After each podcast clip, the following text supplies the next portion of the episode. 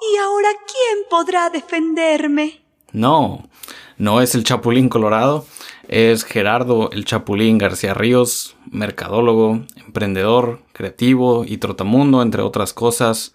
Él es mi invitado el día de hoy en Maverick Station. La vida es un viaje y no un destino.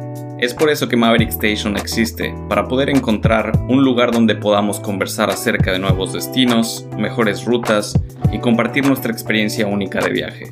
En este podcast nos sentaremos en la sala lounge o nos subiremos a un vagón a conversar con personas que ya han recorrido algunas experiencias y que quieren compartirnos lo que ellos han aprendido. Yo soy Leonardo Rodríguez y te doy la bienvenida a Maverick Station.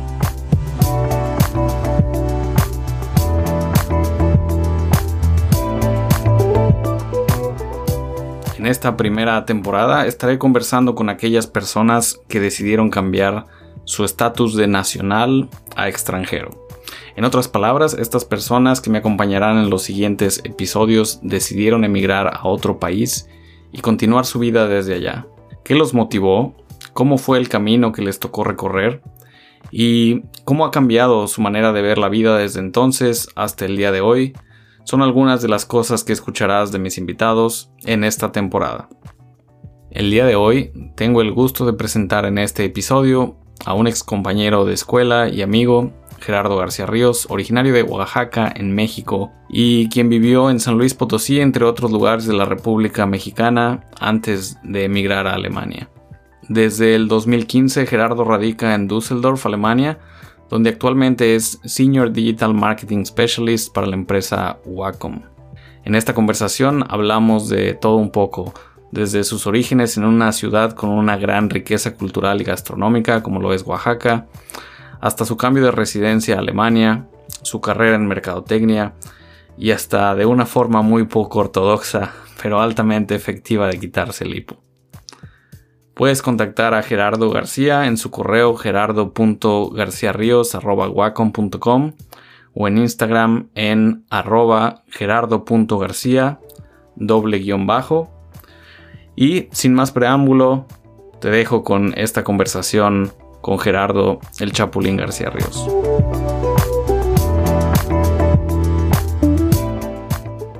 Gerardo García, un placer tenerte aquí. Gracias, gracias Leo por tenerme aquí y pues saludos a la banda. Lo primero que me gustaría preguntarte es acerca de Chapu, no Chapo como el narcotraficante, sino Chapu de Chapulín. Tú le pedías a la gente que utilizara ese sobrenombre para ti y me llamó la, la atención. ¿Nos puedes decir un poco por qué Chapu? Porque, pues bueno, soy de Oaxaca, ¿no? No sé si la gente se iba, pero pues ahí se comen los chapulines. De chiquito, pues siempre me gustaba, ¿no? Y pues una vez llegué a la primaria y me decían el Chapu y yo dije, ah, pues me gustó, güey, ¿no? El Chapulín, güey, el Chapulines. Entonces, pues desde ahí se quedó el Chapu, güey, y M aquí, el Chapu para la banda. ¿Qué te hace sentir oaxaqueño? Muchas cosas. Primero la comida, es así lo máximo. Y pues la gente, las tradiciones, los lugares, que hay playa y que hay montaña y que hay mucho arte, ¿no? Toledo, ¿no? Sabino, Benito Juárez, Porfirio Díaz, los Zapotecas, Mitla, Monte Albán, la Guelaguetza, los Beatles, María Sabina, wow, ¿no? Es como, emana como, no sé, cierta mexicaneidad que es muy, muy típica de ese lugar, ¿no? ¿Cuál era un platillo que no podía faltar en, en tu casa? La ayudas. Bueno, no, eso era como especial. eh, así todos los días cenábamos tlayudas. No, pues algo que no podía hacer en casa. Bueno, pero dale, tlayudas, ¿qué, ¿qué de especial en las tlayudas? Yo no las conozco. Es una pizza mexicana, de cuenta, ¿no? Con asiento, frijoles, tomate, tasajo, que es una carne de ahí, cecina, chorizo, deliciosísima, ¿no? Y para street food, eh, después de la peda o en una cenita también, es súper bienvenida en, los, en el centro de Oaxaca, ¿no? Cuéntanos ahora dónde vives actualmente. Ahora vivo en Düsseldorf, en Alemania, en el estado de Nordrhein-Westfalen, en el Rhein.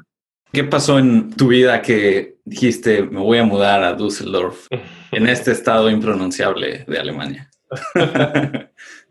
vine una vez, la primera vez que salí de México, vine a Alemania, uh -huh. cuando tenía 23 años. Y acababa de abrir uno de los restaurantes del falafel con mi socio, con Gray. Y me vine para acá, ¿no? Así de que unas tres semanas a visitar. Siempre me llamó la atención, ¿no? Alemania siempre fue un país que me llamó mucho la atención y este y vine la primera vez, ¿no? Entonces, este regresé y luego pues la segunda vez que salí del país pues fue para ya venirme para acá. Hace cinco años, el 13 de octubre, llegué y trabajé en, una firma, en una compañía de software. Eh, se llamaba Ranking Coach y allá hacía mercadotecnia digital y ahora trabajo para Wacom, que son unas tablets. ¿Qué sentiste cuando te fuiste de México a vivir definitivamente a otro lugar? Uno de los días más chidos fue cuando me dijeron de la visa, ¿no? De que su visa está aprobada. Y me acuerdo que iba en el centro y yo estaba de que no mames, güey, a huevo. Sí se va a armar este pedo.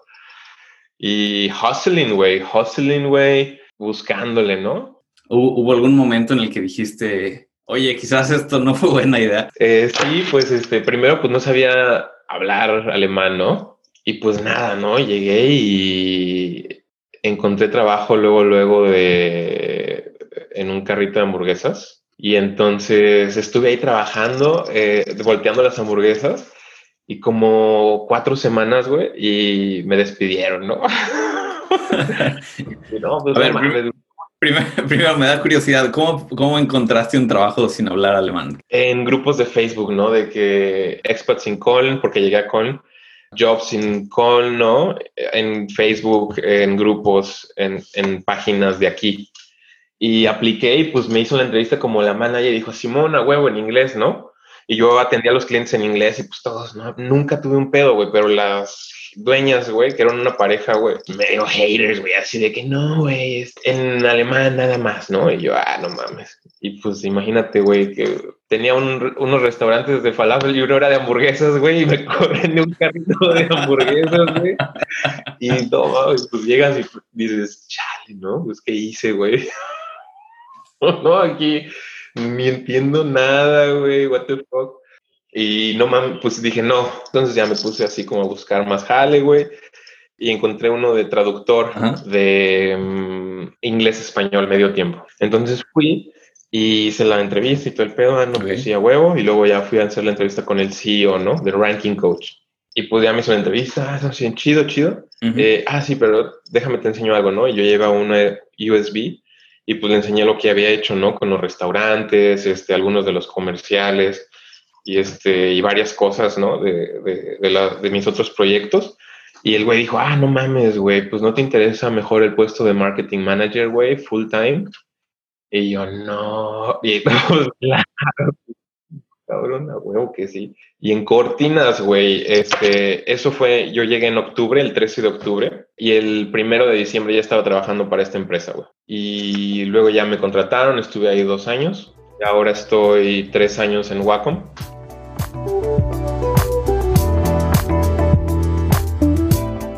Ok, entonces ahora, después de todo este buscar y batallar, estás donde, donde quieres estar. ¿Por qué te interesó en un inicio mercadotecnia? ¿Cómo, cómo llegaste a la mercadotecnia? Bueno, pues tú sabes, ¿no? O sea, desde que tenemos 14 años este, en la secundaria que nos dejaban trabajos, pues eh, su servilleta y el Leo hacíamos videos con otros compas, ¿no? Y, y teníamos un programa que se llamaba Pandavisión y como que la producción estaba chido, inventar programas, ¿no? Eh, eh, lo hacemos en mi casa, entonces como que la producción siempre me gustó. Sí, es como lo que me gusta hacer, güey. Estudié economía, pero no era lo mío y pues ya como que me, me, fui al marketing. ¿Qué es lo que te gusta del marketing? ¿Cómo se liga esta producción de videos, de audio? ¿Cómo se liga todo esto con, con la mercadotecnia? El mensaje. ¿Cómo transmitir el mensaje para pues hacer que la gente compre algo? Me gusta mucho como eh, la onda de neuromarketing, cosas como los colores influencian, las posiciones de la luz, eh, cierta tipografía. Es interesante poder crear esas cosas, ¿no? Campañas, cómo le dices a la gente que compre una tablet que es la más pequeña. Por ejemplo, tuvimos una campaña hace dos años y se llamaba Small but Powerful, ¿no? O sea que la, lo ligamos a animales con unas gráficas chingonas Y este, y pues la hormiga, ¿no? Que puede levantar 50 veces su propio peso. El Kingfisher, que más el escarabajo Goliath, que es súper poderoso también. El Water Bear, que es el animal más pequeño, puede vivir en el espacio y a temperaturas bien cabrones, así. Entonces, ¿cómo conectamos eso que, para que la gente eh, se sienta atraída por ese producto? Entonces, ah, ok, vamos a hacer cinco series en tales canales, a esta audiencia, y pues eh, en base a la información que tenemos, estos colores funcionan y estas son las tendencias. Y bueno, eh, se crean las gráficas, ¿no? O sea, que está de moda, los colores, a lo mejor influencers, ¿no? No, a lo mejor, claro que influencers, eventos digitales, siempre estar como al tiro de qué está pasando. Por ejemplo, ahora que pasó lo de la pandemia, pues cambiamos el negocio a lo de educación. Se ha convertido en, en algo interesante el cambiar eh, de giro de repente a la educación y mover todos tus esfuerzos creativos hacia ese segmento. Entonces eso es mi, mi tarea y, y, poner, plasmarlo así visualmente para la gente porque todo es digital. Durante esta aventura de, de, estar por allá, ¿qué día te has sentido orgulloso de haber dado el paso que diste, de haber pasado por todo este proceso para llegar a donde estás? No mames, todos los días, güey. Casi todos los días, güey, hay alguna razón que gracias, o sea, no mames, gracias y seguirle chingando, ¿no? O sea, o sea, porque obviamente sí subo a mi Instagram pues cuando estoy de viaje, ¿verdad, güey? Pero la gente no ve la chinga que te pones, güey. 10 horas, güey, ¿no? Hablando por teléfono, mandando mails. Tengo otros proyectos. Organizo eh, eventos culturales para artistas latinoamericanos y principalmente mexicanos. Tengo varios proyectos que pues conllevan mucho de mi tiempo y pues siempre es así de que chingarle, chingarle, chingarle y tratar de combinarlo con el leisure. Esto de los eventos culturales para latinoamericanos suena interesante. ¿Cómo, cómo empezó esto?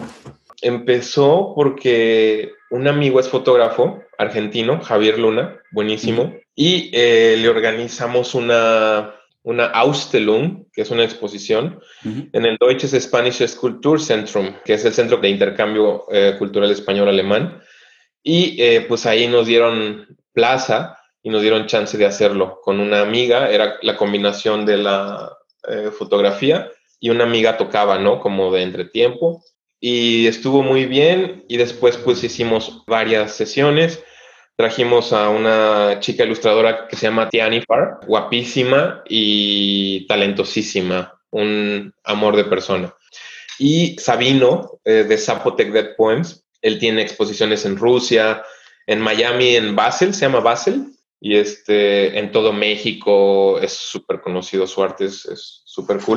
Y él es, este, hace arte zapoteca, ¿no? Es oaxaqueño.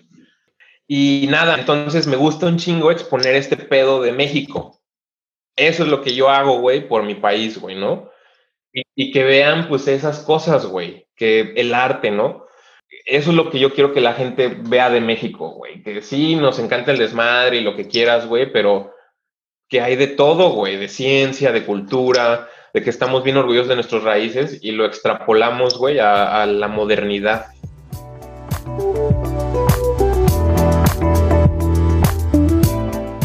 ¿En qué concepto crees que nos tienen a, a los mexicanos, tanto en el trabajo o cuando viajas? ¿Cuál te parece que es la percepción que tienen de nosotros? Pues mira, desafortunadamente siempre es así de que cártel, ¿no, güey? ¿Por qué? Porque pues la media de Estados Unidos es lo primero que llega.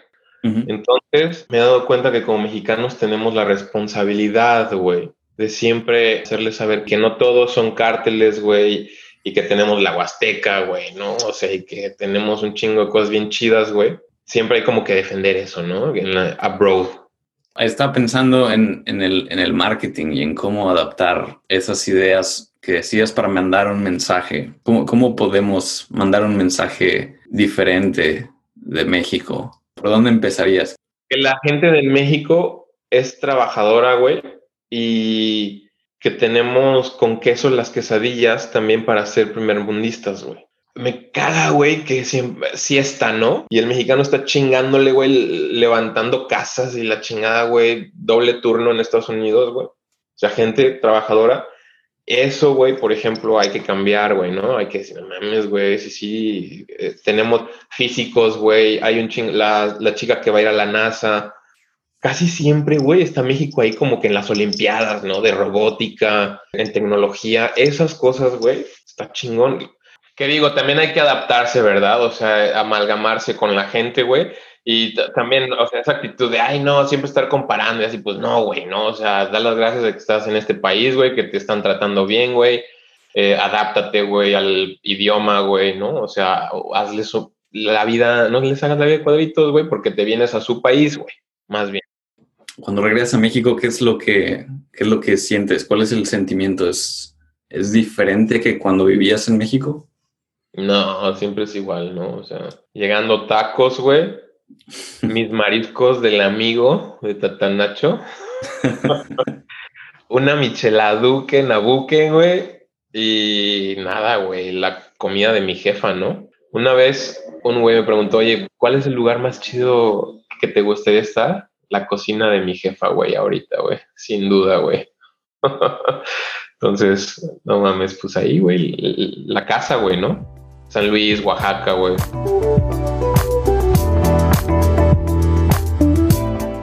Por ahí vi que diste una plática en San Luis Potosí, en tu universidad. ¿Cómo salió? ¿Por qué te llama la atención? ¿Por cómo salió esta plática? Pues ya sabes, güey, o sea, los maestros, o sea, no les caía muy bien, güey, ¿no? Siempre andaba ahí que haciendo desmadrillo, pero siempre, pues, pasaba los exámenes, ¿no? O sea, ahí dos, tres. Era la oveja negra del salón y pues siempre me, me mandaban llamar los maestros, ¿no? De que, oye, pues ya, güey, aliviánate, carnal, ¿no? Ya estás en la uni, güey, ¿no?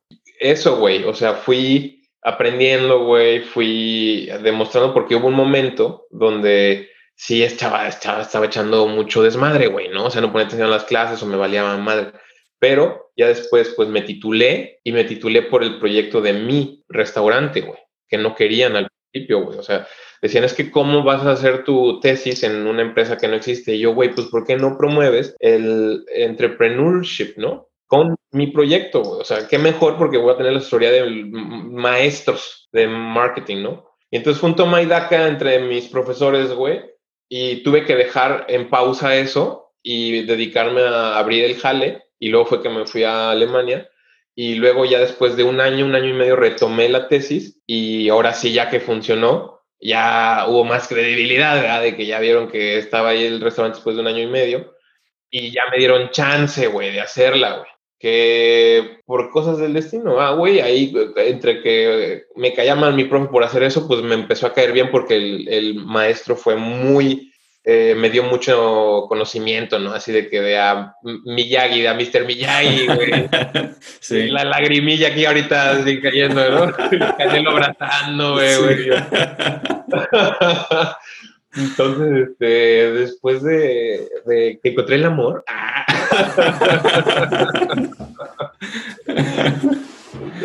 Pues este, pues ya me cayó muy bien y me invitó él a dar las pláticas, güey, ya me van dos veces que me invitan, güey, y luego ya me invitó la, la maestra que ahora es este, la directora de la, de la carrera de mercadotecnia para platicarle a los chavos pues cómo es trabajar en un mundo eh, globalizado internacional en marketing. Está muy chido, por ejemplo, que hablas en la mañana con los japoneses en el, equipo de Japón y luego alineas en la tarde a las 6 de la tarde con los de Estados Unidos que están en Portland para hacer estas campañas. Y mis colegas es de que una china es un alemán, mi jefe es un turco, eh, un, el de PR es eh, de Netherlands, la jefa es de Bélgica, ¿no? Entonces, tratar de todos hablar el mismo lenguaje, güey, que es inglés, y dependiendo de las experiencias que cada uno vivió, eso está muy locochón, güey, ¿no? Porque en los emails, bueno, tú lo sabes, ¿no? De que a veces eh, se convierte en un arte el emailing, ¿no? O sea, cómo lo sacabas, a quién add, ¿no? O sea, eso está muy interesante también. Es lo que digo que gusta el marketing, güey, como, analizar esas cosas que dices, a ver, cabrón, que eh, thanks in advance, ¿no? Es como, a ver, ya te la pelaste, güey, hazlo, ¿no? este, o el, ¿cómo chingas per, my last email? ¿No? que, no viste. y pues cómo se trabaja en este mente de trabajo, güey. Para los chavos, porque estudian marketing internacional, güey, que es lo que yo estudié, güey. Que la neta me sirvió un chingo, güey, la Politécnica. puro respect, güey. Me certificaron en Cambridge, güey, me certificaron en Microsoft. Tienen ahorita clases de alemán, están bien avanzados en cuanto a ingenierías, güey. Entonces, está, está bien chido ya, güey, porque ya está reconocido a nivel internacional.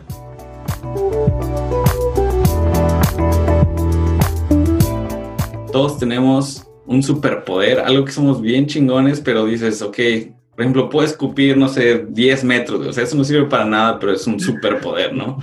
¿Cuál es tu superpoder que no sirve para nada, güey? wow, güey, qué buena pregunta, güey. Mi superpoder que no me sirve para nada. Ya sé, ya sé, ya sé, ya sé, güey. Que me puedo quitar el hipo siempre, güey, cuando tomo un vaso así, güey, de agua, güey. A ver, el hipo, güey. Bueno, yo Y, esto que, que va a ser audio va a ser difícil de explicar. A ver, entonces te, inclinas hacia adelante, pones el vaso enfrente de ti. Te inclinas hacia adelante, ajá. Pones el vaso enfrente de ti, eh, abajo de tu barbilla, metes la barbilla al vaso y muerdes el lado exterior de tu cuerpo con el labio en el catalizador exponencial. Y bueno, eh, y luego agachas todo tu cuerpo y alzas el vaso, metes tu cabeza como entre las piernas de compañero de enfrente. y nada, güey. No, no, no, el compañero de enfrente. Y nada, güey. Te la tomas así. Y entonces, cuando me la tomo, te lo juro, inmediatamente se me quitó. Por esta, por esta. Ese es mi superpoder que no sirve ni para ni merga. Está buenísimo. Yo creo que debería haber un, un TikTok o un Instagram de algo, güey. Güey, te lo juro que vamos a hacer el, el step by step, güey. ¿Cómo quitarse el hipo? Ajá. Inmediatamente, güey, te lo juro, o sea, siempre era de que no, que el susto, que la chingada, que el bolillo, güey. No, güey, este pedo siempre es de que ya Seguro, güey. O sea, le doy dos, tres chances al hipo, güey. Un minutillo, dos minutillos. Engasé. Vasito con agua al revés. De flamingo. flamingo, güey. Flamingo. Muy bien. Esta última parte es para preguntarte si hay algo que no haya preguntado o que quieras decir, lo que quieras hablar. Este, no, pues nada, que le eche ganas la banda, güey, que si mis palabras inspiran a alguien, pues que a huevo, ¿no? Y este, que acá andamos cuando quieran, echen un mensajito y nos echamos un mezcalito, güey, una chela, y este, follow your dreams, ¿no? Y, y pues fight for it, porque nadie te lo va a dar, ¿no? O sea, tienes que así como perro, güey, morderlo, güey, y, y sacarle la carnita, ¿no? O sea, eh, y, como mexicanos, creo que tenemos que esa responsabilidad de, ser honestos, güey, ¿no? Un compa que vino aquí, el güey se encontró creo que un iPhone o no sé qué, y lo regresó, güey, y me dijo, no mames, no lo hubiera hecho en México, güey, yo, güey, pero claro, o sea, es la forma de pensar que, pues, tenemos que, podríamos mejorar y que todos sabemos cuál es bien y cuál es mal, güey. Muy bien, no, pues muchas gracias por estar acá. Gracias, Leo. Saludos a todos. si quieren mandarme un mail, son súper bienvenidos. Gerardo eh,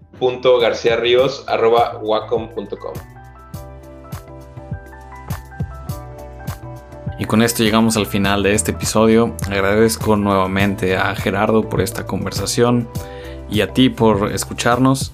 No olvides suscribirte donde sea que escuches podcast para recibir notificaciones de los nuevos episodios y nos escuchamos a la próxima. Hasta entonces.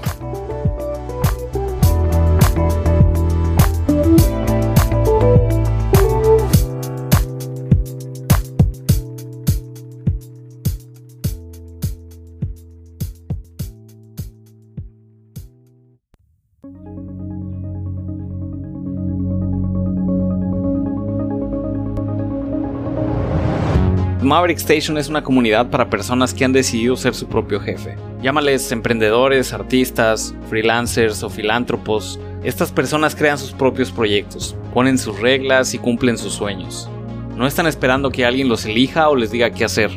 Los retos que sabemos que enfrentas, si tú eres una de estas personas, son tomar decisiones, encontrar colaboradores, encontrar a los mejores clientes y todo esto aprovechando al máximo tu día. Lo que encontrarás entonces en Maverick Station es la compañía de personas que entendemos esto, porque estamos en lo mismo, y por eso podemos ofrecerte una nueva perspectiva o conocimiento en base a nuestra propia experiencia, y por supuesto también queremos escuchar la tuya. Esta es una comunidad única para personas que hablamos español. Es única porque no solo se trata del lenguaje, sino de los aspectos culturales que nos unen. Y el principal propósito es apoyarte en tu crecimiento personal y profesional, el cual encontrarás solamente mientras trabajas en tus proyectos. ¿Qué es entonces lo que te pedimos para unirte a nuestra comunidad? Que no te escondas, participes y que seas generoso con los demás. Te invitamos a que te suscribas porque tu mejor trabajo no puede esperar.